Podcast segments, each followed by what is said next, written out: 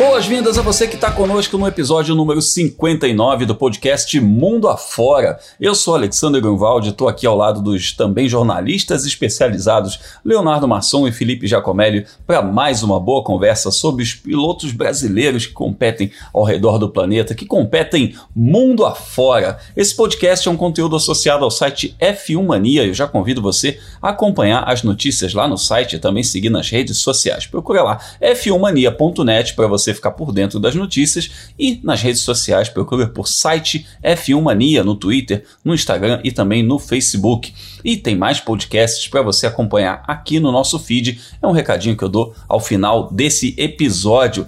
E o nosso episódio de hoje tem muita coisa boa. A gente vai falar sobre Fórmula 2, Fórmula E, W Series, WEC. Tem um monte de assunto bacana porque a gente tem muito piloto brasileiro ao redor do mundo nos representando, inclusive Felipe Giacomelli, um dos assuntos de hoje é a Fórmula 2, em que temos aí um piloto brasileiro numa das principais equipes.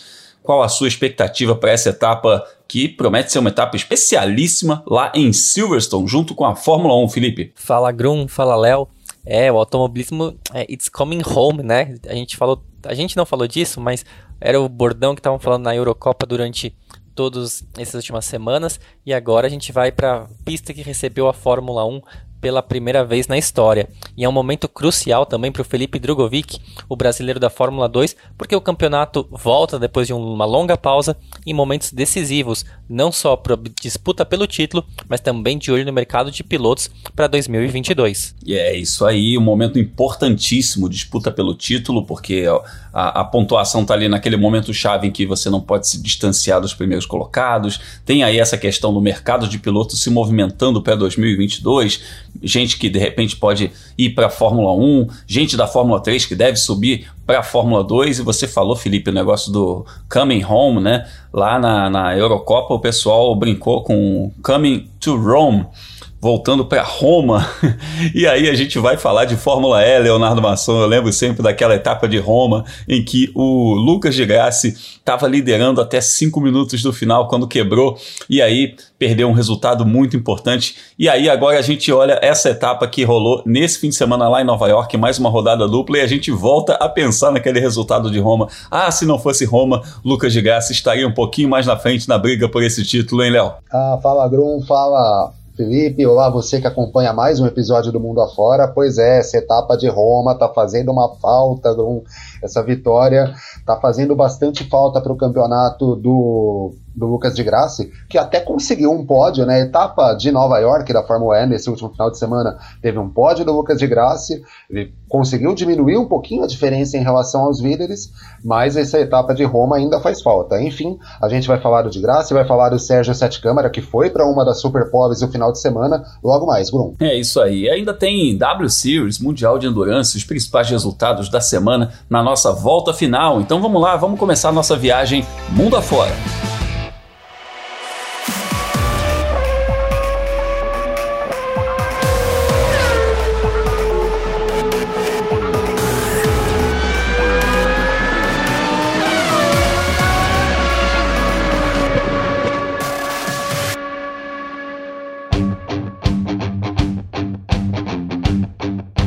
Depois de uma pequena folga, a Fórmula 2 retoma seu campeonato na Inglaterra e por isso que a nossa viagem mundo afora começa pela Europa, porque Felipe Drogovic e Guilherme Samaia vão representar o Brasil em mais uma rodada tripla da Fórmula 2. Lembro a você que nesse ano mudou o sistema, né? São menos rodadas e mais corridas, então a gente tem três corridas por final de semana. E Felipe, vamos começar falando logo do, do seu xará, já que você é o setorista de Filipes, né? Vamos falar do Felipe Drogovic que está em nono no campeonato. A gente sabe que ele tem capacidade para melhorar esses resultados e a gente, inclusive, nutria aí no início do ano uma expectativa de que ele poderia ir mais além, disputar esse título, ganhar mais corridas. Você acredita que ainda está faltando alguma coisa? O que, que ele precisa para essa virada de chave aí a partir de Silverstone? se, se eu soubesse a resposta, eu ia contar pro Drogovic E aí, nas, amanhã, né, na sexta-feira, ele já deve estar tá andando na frente, brigando pela pole. Pô, mas se acontecer, eu vou te falar, hein? É porque a, gente aqui, uh, você sabe, né? O pessoal brinca lá, o, o Gabriel Gavinelli e o Carlos Garcia, eles brincam que o pessoal lá da Mercedes e o da Aston Martin ficam ouvindo eles no F1 Mania em ponto, né? Então, se acontecer do Felipe Drogovic andar bem nesse fim de semana em Silverstone, ganhar uma corrida, duas corridas, três corridas, quem sabe, eu, eu posso dizer que estão ouvindo a gente aqui, Felipe. Ah, tomara que seja a audiência mais qualificada, né? Mas o Grum, um dos pontos fortes né, da, da equipe Univirtuose, que é a que o Felipe Drogovic corre nesse ano, sempre foi as classificações, né? O ritmo de, de uma volta rápida, em tomada de tempo, é um ponto forte.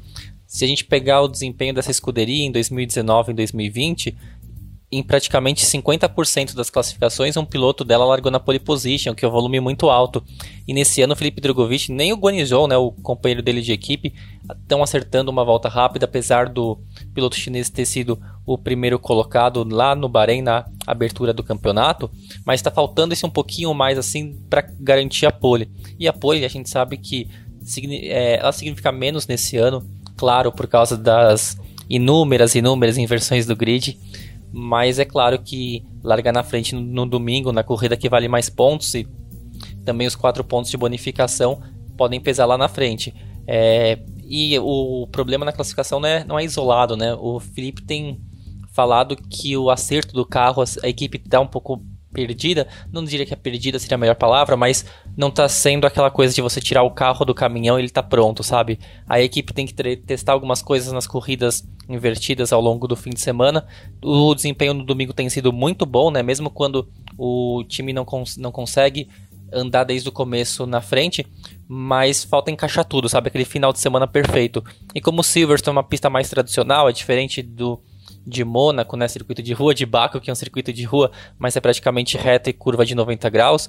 Então a gente pode ver talvez uma ordem mais perto do que a gente espera naquela ordem de forças, né, com Univirtuose, com Prema, com Arte, com Hightech brigando na frente, e aí depois as outras escuderias, MP, Trident e Carlin, né, vindo um pouquinho mais atrás nessa etapa. Acho que a expectativa mesmo é voltar ao normal só por uma só por um fim de semana também, né? Porque depois vem Monza, que já é um circuito totalmente louco, com reta e reta e curva é, arredondada. É, esse campeonato aí da Fórmula 2 está muito louco nesse sentido, porque tem menos etapas, como eu disse aí no início, né? Em vez de terem aí 12 etapas, 12 circuitos diferentes, esse ano a gente tem só 8 e com rodadas triplas em vez de rodadas duplas. Isso, isso causa um, um dá uma chacoalhada no campeonato de qualquer forma, porque tem dois efeitos. Primeiro que é o seguinte, você não andou bem numa pista, não se adaptou bem numa pista, vão ser três corridas naquela pista. Então, não tem muito essa coisa de, ah, na próxima corrida a gente se recupera. Não, vão ser três corridas de uma vez e isso pode custar muito caro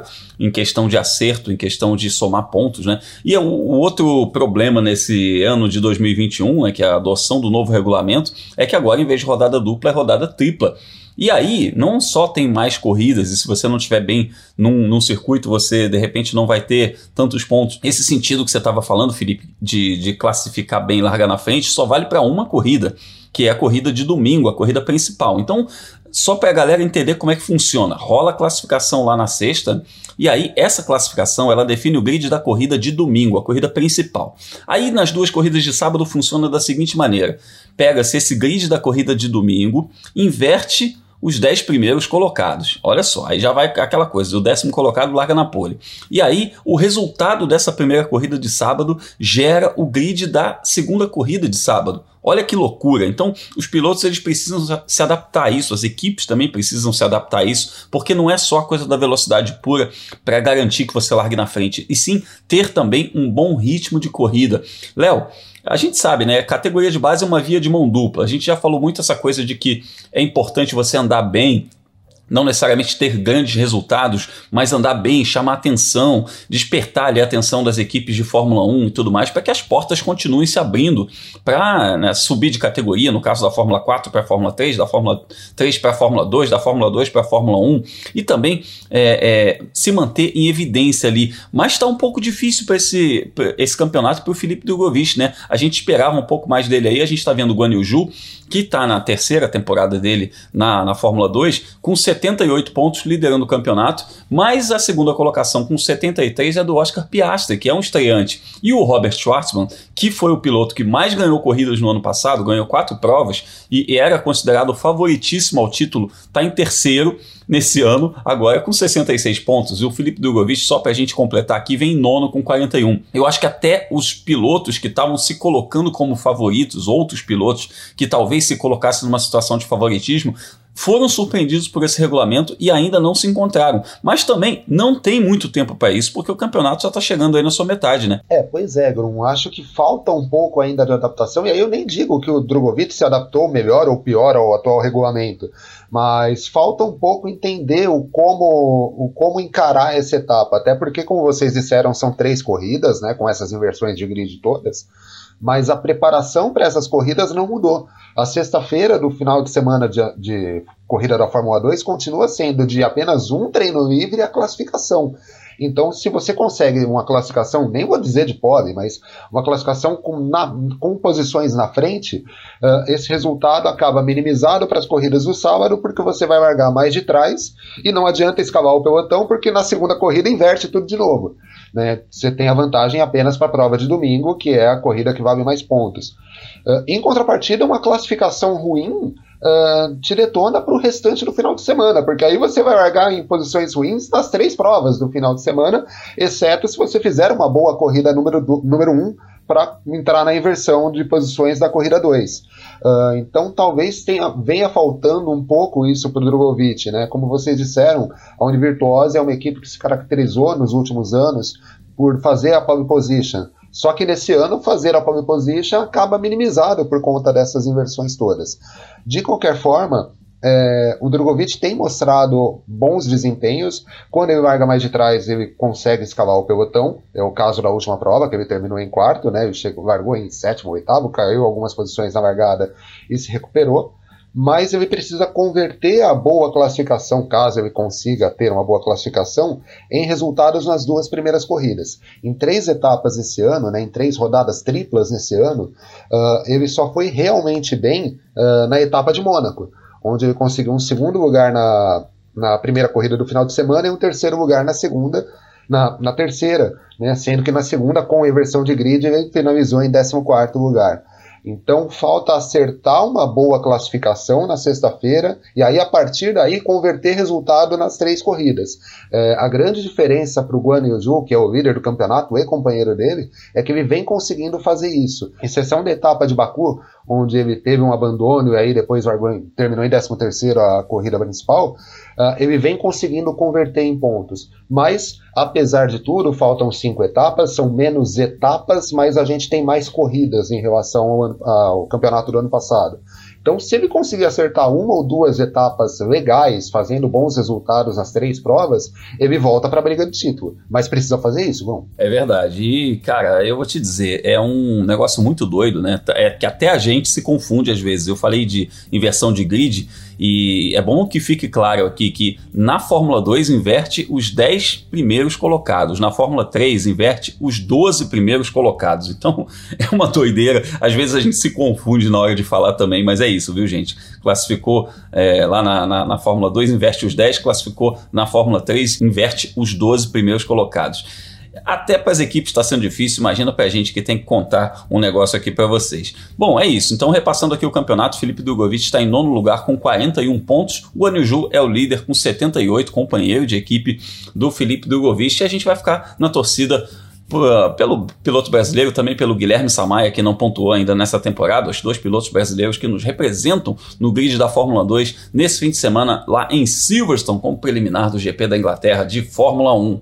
Bom, e alguns pilotos estão usando aí a Fórmula 2 não só como trampolim para a Fórmula 1, mas para outras categorias, como a Fórmula E. Um piloto, por exemplo, que é, que trilhou esse caminho foi o Nick DeVries, que é um piloto que foi campeão da Fórmula 2 e acabou migrando para a Fórmula E. Então, bora para Nova York, bora para América do Norte para a gente falar sobre a categoria de carros elétricos que disputou mais uma rodada dupla. Simbora!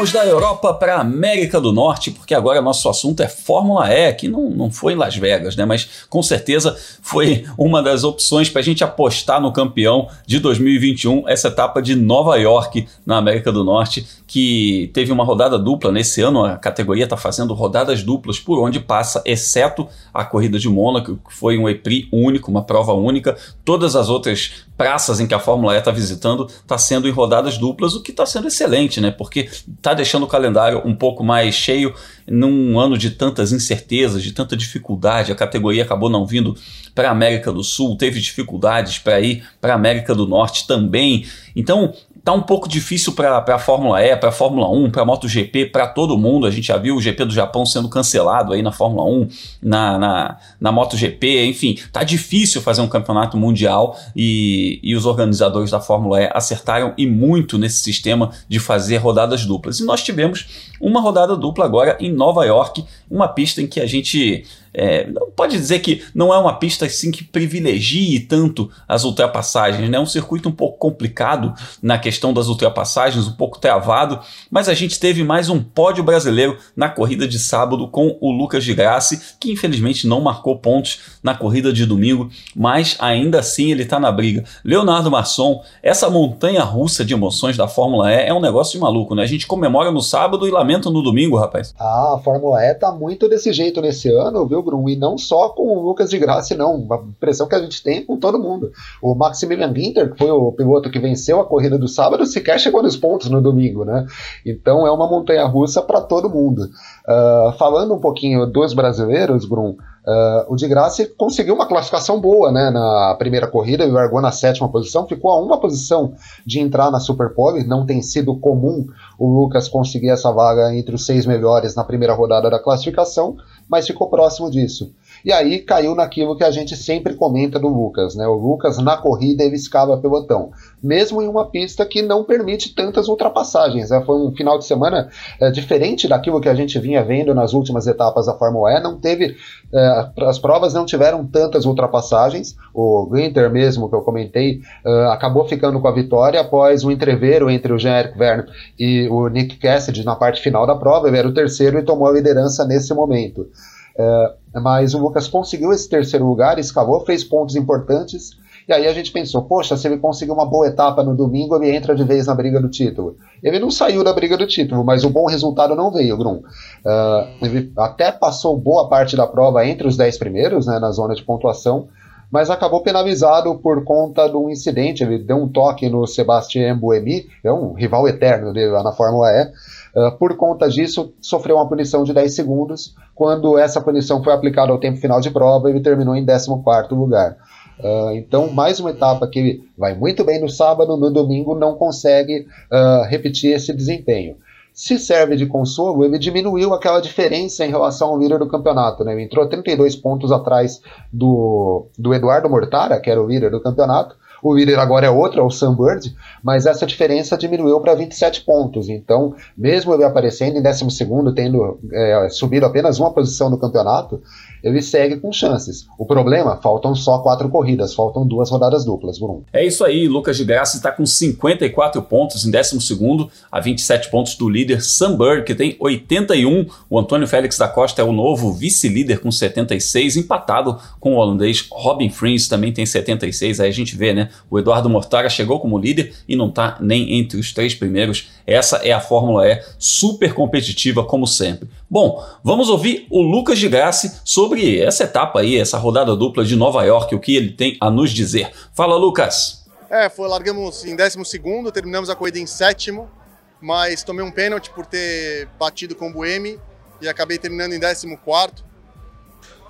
Um dia ruim, com zero pontos mas eu saio daqui com positivo de Nova York, acreditando que ainda dá para brigar pelo título. Mais uma rodada dupla realizada aí agora em Nova York, faltando duas rodadas duplas em Londres e em Berlim também. Felipe Giacomelli, a gente vai vendo aí o campeonato se desenhando. É, por mais que a gente saiba que o de graça ainda tem chance, está começando a, a, pintar ali na frente, né? O pessoal é, das primeiras posições, embora se alternando muito, é o, é o pessoal que acaba é, ganhando esse favoritismo nessa reta final. E interessante a gente observar que o Sunbird empatou com o Lucas de Graça como um piloto com, com o segundo maior número de vitórias na categoria. Ele chegou a 11 vitórias e também a marca inédita, o único piloto que venceu em todas as temporadas da Fórmula E. Será que o Bird, para fazer os trocadilhos que nós gostamos aí, tá voando rumo ao seu primeiro título, rapaz? É, Grum, tá voando. O, mas o, o, não é só voando, não, ele também tá muito rápido nas selvas, né? Porque agora ele é um piloto Jaguar, né? A primeira temporada dele pela Jaguar, a Jaguar que era conhecida por ser uma equipe de um carro só, com Mitch Evans. Nesse ano chegou o Sunbird e os dois carros estão andando na frente constantemente, né? A gente viu isso em Nova York, até o Evans bater no finalzinho da prova, quase que deu dobradinha, mas olha, vai ser um páreo duríssimo pro Antônio Félix da Costa, vai ser um páreo duríssimo pro Lucas de Graça, porque o Sunbird ele mistura tudo, né? Experiência, bom equipamento, boa fase, conhece a recuperação de energia como poucos, então faltando ali quatro etapas, pode ser uma aposta bem certeira mesmo a gente falar do Sunbird. Mas é claro, né, Antônio Félix da Costa, piloto que nesse ano já ganhou em três categorias diferentes, é o segundo colocado na tabela. E agora a gente vai para também é, a viagem para a Alemanha, né, daqui a pouquinho para encerrar a temporada, o que é uma pista onde o Antônio Félix da Costa foi o campeão no ano passado, então é um bom, ele já sai como um dos favoritos à vitória e entrar nessa briga aérea, né, com o Sunbird, para de repente ver se ele fica com a taça. O que é bom que são dois pilotos que fizeram carreiras em, nas categorias de base, que a gente falou de Fórmula 2, né, eles foram de um lado para o outro durante ao longo da carreira, demoraram para se firmar, o Sunbird principalmente foi só foi um piloto que só lá no fim do, da passagem dele pela GP2, né, na época como a Fórmula 2 era chamada na época, ele conseguiu deslanchar e pode ser sempre um indicativo para jovens pilotos, né, que não consigam vaga na Fórmula 1, como de repente brasileiros, né, Sérgio Sete Câmara, mostrando que a vida na Fórmula E é, tem sim chances de fazer uma carreira longa, duradoura e bastante vitoriosa. É isso aí. Olha, essa briga aí da, da, da selva aí que você mencionou tá interessante, porque o Sunbird tá correndo de Jaguar, mas o Antônio Félix da Costa corre com a Tech Tita, né? Então são os felinos aí brigando, as equipes inspiradas em felinos brigando pelo título da Fórmula E. E eu ainda, ainda chamo a atenção que a gente tem a Dragon Penske do Sérgio Sete Câmara, né? Que aí já é um animal que é, já, é outra, já é outra dimensão no negócio. A gente está falando de dragão aqui, já é outra coisa. Mas a Dragon Penske ainda não se acertou o carro, ainda está com muitas dificuldades. Esse carro novo deles está com muito problema na regeneração de energia, principalmente. Então o Serginho de novo sofreu uma punição a respeito de, de coisas técnicas, né? Essas punições que a Fórmula E tem, mapeamento de motor, gerenciamento eletrônico, são coisas um pouco difíceis até para o espectador. E, de novo, o Serginho largou muito bem, largou na 12 posição na, na, corrida 1 e teve que pagar um drive-thru logo no comecinho, já acabou com a corrida dele também, chegou na 18 posição e na segunda corrida ele foi o 11 então não marcou pontos nessa rodada dupla, embora tenha andado muito perto ali do top 10 durante todo o tempo. Bom, é isso. A próxima etapa da Fórmula E vai ser em Londres, nos dias 24 e 25 de julho, e a gente está de olho nessa reta final de campeonato. Agora é hora da gente falar delas, as mulheres da W Series. Então, vamos sair de Nova York, da América do Norte, para voltar para a Europa para falar sobre a W Series que compete lá em Silverstone.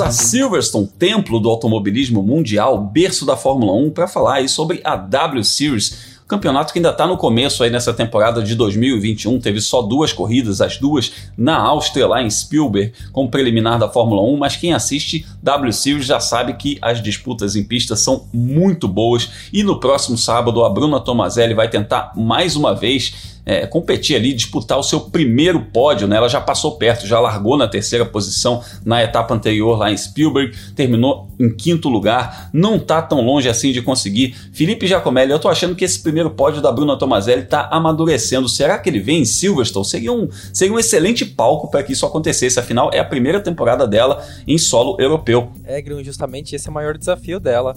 O, a falta de experiência em algumas pistas europeias é, do Red Bull Ring, ela teve essa vantagem de ser uma rodada dupla, então ela pôde aprender a pista na primeira, no primeiro final de semana e depois no segundo fim de semana ela deslanchou, andou muito bem o final de semana todo. Tirando essa participação dela no W Series, ela chegou a fazer testes numa categoria que antecedeu a Fórmula 4 alemã, mas isso lá no iníciozinho da carreira dela, uns 5, 6 anos atrás. Então Silverstone não é uma pista assim que ela tem muita experiência.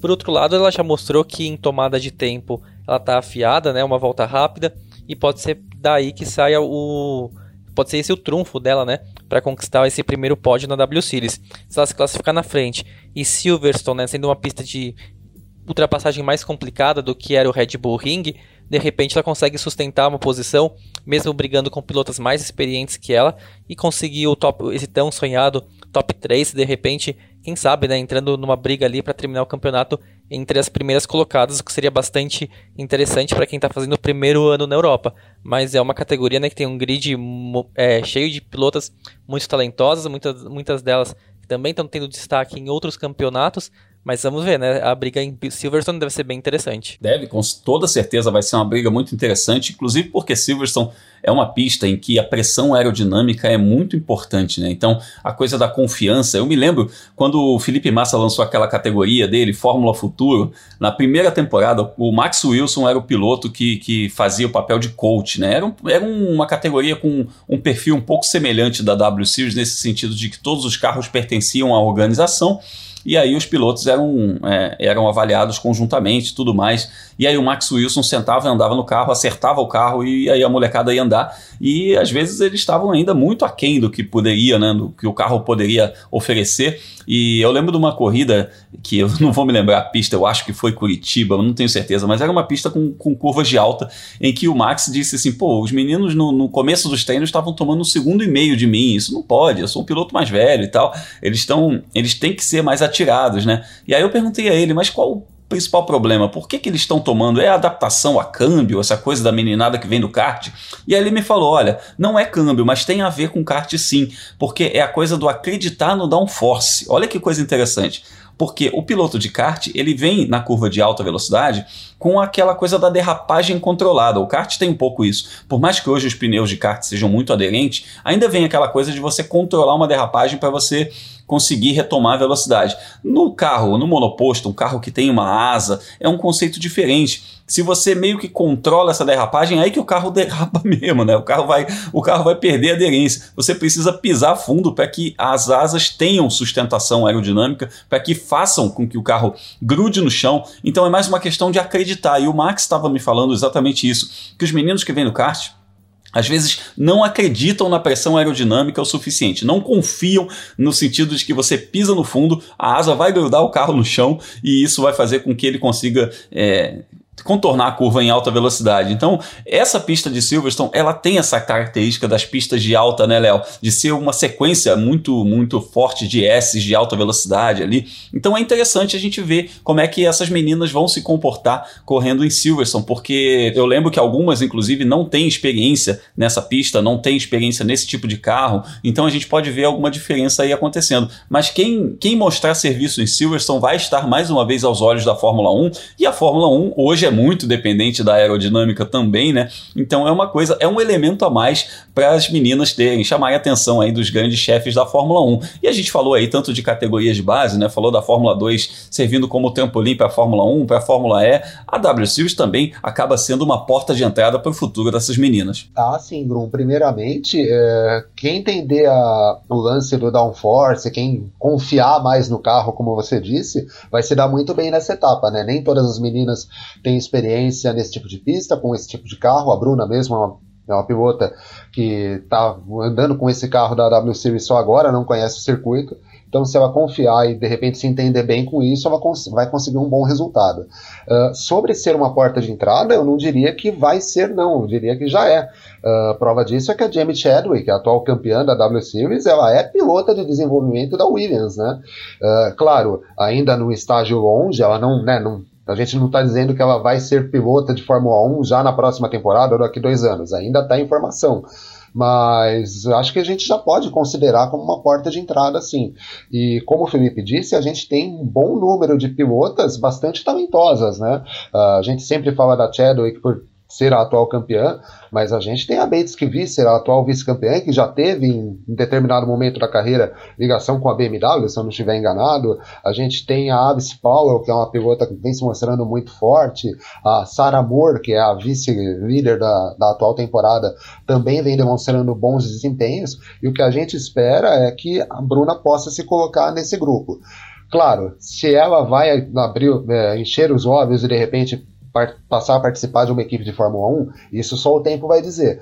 Mas eu vejo a W Series como uma boa oportunidade para essas meninas, sim, não só para Fórmula 1, para outras categorias de topo, tá? Uh, a gente fala tanto da Fórmula 1 e, claro, o objetivo principal delas, ainda mais agora que a W Series faz parte da programação do, dos grandes prêmios da Fórmula 1, o objetivo é que a gente tenha meninas na Fórmula 1, mulheres na Fórmula 1 mas eu acho que ela, a categoria também permite com que essas meninas pensem em outras categorias de topo. E aí, por categoria de topo, a gente pensa em Fórmula E, de repente um Mundial de Endurance, por que não uma Indy?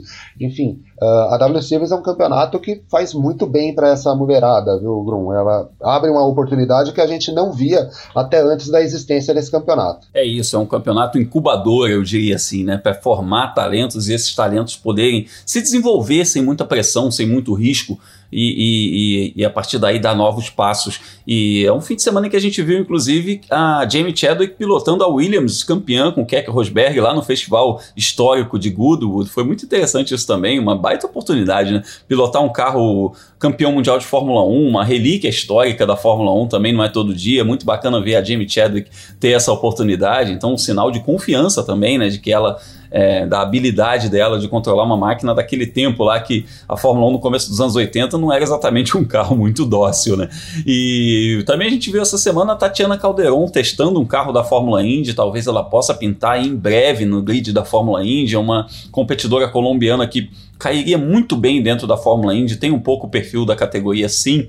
E além disso, você mencionou o Mundial de Endurance, Léo, tem uma equipe feminina, 100% feminina, competindo lá no WEC também para disputar as 24 horas de Le Mans. É, a mulherada, felizmente, está se firmando dentro do esporte a motor, que é um esporte é, que tem um perfil muito elitista e elitista também no sentido de perfil, né? não só a elite econômica, mas é um perfil que a gente já mencionou em outros episódios, né? É, homem hétero, branco e rico. Então tem que, tem que abrir um pouquinho isso. O automobilismo tem que ser um pouco mais plural. E eu não estou falando só das pistas, não. Estou falando de tudo que acontece fora delas, né? Trabalho nas equipes, trabalho na cobertura e tudo mais. E a gente, felizmente, está vendo isso ficar cada vez mais plural. Bom, é isso. Então acompanhe Fórmula, a, a Fórmula E, não, a W Series nesse fim de semana lá em Silverstone como preliminar da Fórmula 1, porque a gente tem chance de brasileira no pódio lá como preliminar da Fórmula 1. Então simbora, vamos para a nossa volta final.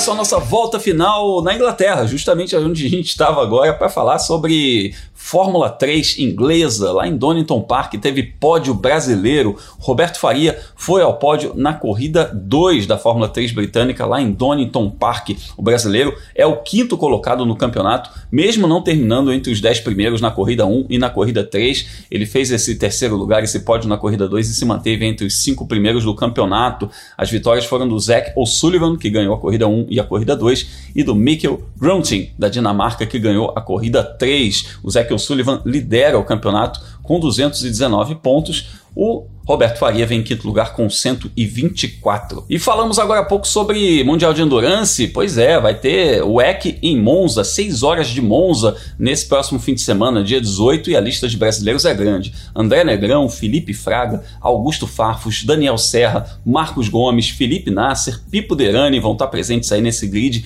Enfim, vai ter a estreia do Pipo Derani ao volante do Glickenhaus, um dos hipercarros mais comentados dessa temporada. Inclusive, o, o, Pipo Derani já mostrou esse carro, já mostrou o volante, já mostrou os detalhes desse carro lá no meu canal Fórmula Grum. Se você tiver curioso para ver um pouco mais, conhecer um pouco mais sobre esse hipercarro, passa lá no meu canal youtube.com/barra Fórmula Grum para você conhecer mais a respeito dessa máquina. E a gente vai ter Augusto Fafos nessa prova aí de Monza, mas não vai ter em Le Mans. Que história é essa, Felipe Giacomelli? É, não vai ter Augusto Farfus nas 24 horas de Le Mans, né? Ele que tem corrido pela Aston Martin, já fez algumas provas na temporada passada, né? Está fazendo a temporada completa ou quase completa, né? É que tem um choque de datas entre as 24 horas de Le Mans e a etapa do Pure ETCR, né? O campeonato de carros elétricos de carros de turismo e que ele defende a, a Hyundai. Ele, inclusive, né, nesse último final de semana, ele andou muito bem, ganhou uma das finais, foi o segundo maior pontuador do fim de semana. E aí a Hyundai exerceu a prioridade, com isso o Farfus está fora de Le Mans. Ele vai ser substituído pelo Nick Tim, piloto dinamarquês veteraníssimo da Aston Martin, que vai andar ao lado do Marcos Gomes e do veterano Paul Dallalana, né, que completa essa dupla do Farfus nas outras etapas. Mas o Farfus está confirmado sim em Monza, anda normalmente nessa etapa que antecede às 24 horas de Le Mans. E a gente vai ver, Felipe, tudo isso aí, a gente obviamente vai ter a agenda da velocidade para ficar por dentro de tudo, né? Para saber quando, quando que vai ter cada corrida, cada treino, para saber o resultado de todos os brasileiros, como é que a gente te encontra também nas redes sociais. É, não vai ter sim, né? Tendo carro na pista, tem a agenda da velocidade. É um post que eu faço no meu site, o World of Motorsport, vai ao ar toda quinta-feira, que tem os horários do fim de semana, né, de cada sessão de pista, é, e onde assistir as corridas, seja por streaming, seja na televisão. E quem perder qualquer sessão de pista, perder qualquer corrida, só voltar no meu site que eu ainda coloco um linkzinho ali para um PDF ou para a página oficial do campeonato com o resultado. Aí você pode ver onde o seu piloto favorito, por exemplo, Augusto Farfus, terminou a corrida do fim de semana e também qual posição que ele está no campeonato após as provas, né? E para me encontrar é só procurar por Felipe Giacomelli, seja no Instagram, seja no Twitter, que eu divulgo a agenda da velocidade por lá e o link é fácil para encontrar. Boa! E a gente tem, tá falando de pilotos brasileiros aí, agenda da velocidade e tudo mais, a gente tem nesse fim de semana Rafa Matos defendendo a liderança na classe TA2 do, do a Trans Am, aquele campeonato de muscle cars norte-americano, lá em Brenner, na Minnesota, nos Estados Unidos. Leonardo Masson, 172 pontos para o Rafa Matos contra 143 do Mike Skin e 110 do Thomas Merrill tá pintando esse campeonato aí, esse bicampeonato pro Rafa Matos, ele que já ganhou essa, essa categoria lá em 2018, rapaz. Pois é, Grum, Rafa Matos, né? A gente, a gente fala bastante dele aqui uh, no Mundo Afora, na volta final, né, aqui do nosso podcast, e ele vem na liderança do campeonato uh, com 172 pontos, já tem vitória nessa temporada. É bom que se diga, já há algum tempo o Rafa tem se colocado como um dos principais pilotos dessa classe TA2 da Tramzam. E vendo as corridas, né, eu tive a oportunidade de assistir uma das corridas através do YouTube para uma produção que a gente está fazendo, enfim. Uh, e o bicho pega muito nas provas. E o Rafa é um dos pilotos mais combativos desse grid. Vem conseguindo é, converter os resultados de classificação dele em vitória, mas o fato é que ele carrega uma vantagem de 29 pontos para o Mike Skin, que é o atual campeão uh, da classe TA2. Uh, ah, não faltam tantas etapas, uh, a vantagem não é tão grande, mas é sempre melhor estar na liderança, Grum. Então vamos ver como se vira nessa etapa lá em Brainer, em Minnesota, né? A gente torce para que venha mais um bom resultado. É isso aí. Veio um bom resultado na etapa anterior, ele foi terceiro colocado, não foi vitória, mas a gente tem que lembrar que ele largou da 36 posição depois de uma penalização técnica e aí veio passando todo mundo e terminou em terceiro lugar. Uma grande exibição do Rafa Matos que está na briga por esse título aí da Transam em 2021. É isso aí, Léo. A gente vai falar muito sobre todos os pilotos brasileiros no automobilismo internacional lá no nosso grupo Mundo Afora. Você que está nos ouvindo, me pede o link lá no, no, no, direct do Instagram, ou então vai no meu Twitter, Fórmula Grum, para você pegar o link e participar com a gente do grupo Mundo Afora no WhatsApp, em que a gente tem altas discussões, discussões de alto nível sobre os pilotos brasileiros que competem mundo afora. E a gente também fala muito nas redes sociais, né, Léo? Como é que a gente te encontra por lá? Pois é. Egron para me procurar nas, nas redes sociais, só vai na busca ali nas redes sociais, procura por Leonardo Marçom. A gente está no Twitter, no Facebook e no Instagram, uh, mostrando um pouquinho de tudo que a gente faz aí, não só contigo, mas também no F1 Mania, também nas plataformas digitais da revista Racing. A gente está falando bastante não só dos pilotos brasileiros, mas das categorias que também não contam com brasileiros ou dos campeonatos nacionais, né? Uh, a gente teve Stock Car nesse último final de semana, a gente vai ter Fórmula 1 nesse, nesse final de semana próximo próximo e a gente se encontra por lá. Então, nas redes sociais, busca por Leonardo Marçom no Instagram, no Facebook ou no Twitter, que a gente conversa bastante, Grum. E a gente conversa bastante mesmo, a gente troca muita ideia por lá, então se junte aí a essa comunidade de, de, de fãs de pilotos brasileiros que comentam a respeito de endurance, de categorias de base rumo à Fórmula 1, o Road to Indy, a gente fala de muita coisa e há muita gente que entende do assunto trocando ideia. Então, vem, cola com a gente aí no grupo do WhatsApp e também nas nossas redes sociais. Você pode me encontrar lá no Twitter ou no Instagram ou no Facebook como Fórmula Grum para a gente também trocar ideia. A gente fala muito no Twitter e no Instagram, então me procura por lá para a gente falar a respeito dos pilotos brasileiros que competem no automobilismo internacional e também no motociclismo, já que no próximo fim de semana também tem Campeonato Espanhol de Superbike com o Eric Granado nos representando e a gente está de olho nele por lá. E eu encerro esse podcast convidando você a ouvir os outros produtos da casa que estão aqui no nosso feed no F1 Mania. Semanalmente, assim como o Mundo Afora, tem o Full Gas Podcast com o Gabo Carvalho e o Gabriel Lima falando do universo das duas rodas do Mundial de MotoGP. E de segunda a sexta, diariamente, tem o F1 Mania em ponto com Carlos Garcia e Gabriel Gavinelli trazendo todas as notícias do mundo da velocidade, especialmente da Fórmula 1. Então é isso. Acompanhe a gente nas redes sociais, procure a gente lá no nosso grupo no WhatsApp e ative as notificações aqui no seu tocador de podcast favorito para saber quando tem episódio novo do Mundo Afora no ar. Um forte abraço e até a semana que vem.